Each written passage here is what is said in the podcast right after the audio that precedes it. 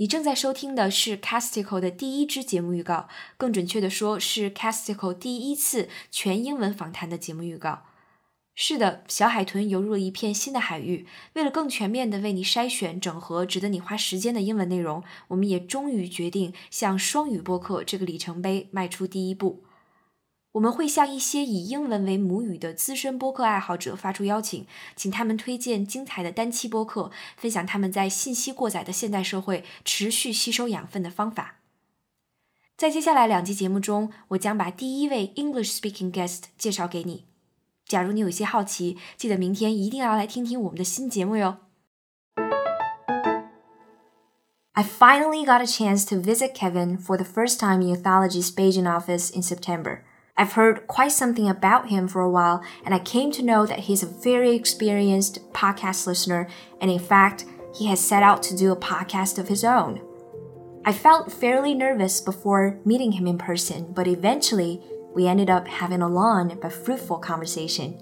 As an entrepreneur, researcher, and the COO of China Youthology, Kevin is so good at articulating what's on his mind and inspiring people around him with his knowledge and passion. To be honest, 15 minutes into our conversation with rounds of exchange, he reminded me of a video game, and especially the menu music of that game, Civilization 4. And to my surprise, Civilization happens to be the game that Kevin likes the most. Kevin is a veteran in terms of podcasts. He uses podcasts to broaden his understanding and learnings in the essential areas and concepts that we can't live without for example, self value, self identity, personal belief and faith, cultural innovation, and social change.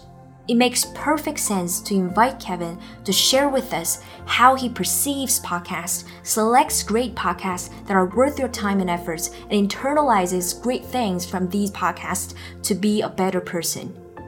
The good stuff is in the human story, the good stuff is in the human being. That's what I'm looking for.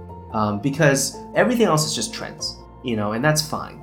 But what you really want is the process and the way people frame things and understanding why they frame things that way and figuring out whether or not that framing makes sense to you and whether or not you should adopt that framing yourself. Only in that way do you become smarter. It's not about knowing trends, that doesn't make you smarter. Making you smarter is about always disrupting your framework and figuring out what are the other ways of framing and growing the way you frame things in the world. That's what makes you smarter.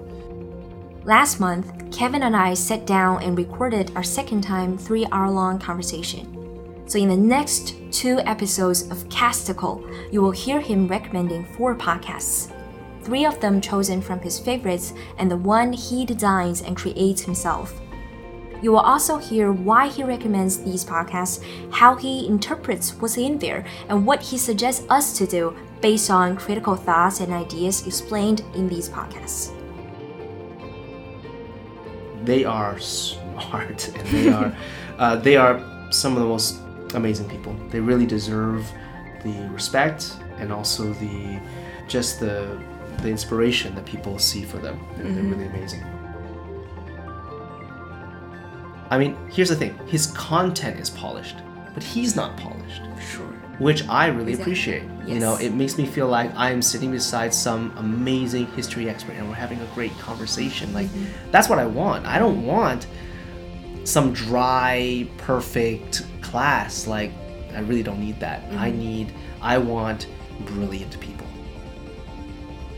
But the criticalness is not about tearing things down for the sake of tearing things down. That's the wrong purpose of being critical and having critical nature.